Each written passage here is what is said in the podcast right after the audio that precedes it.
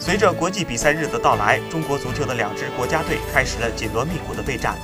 其中，国足集训队在这个十月抢足了风头，素质拓展、特种军训等话题让他们一直占据着头条。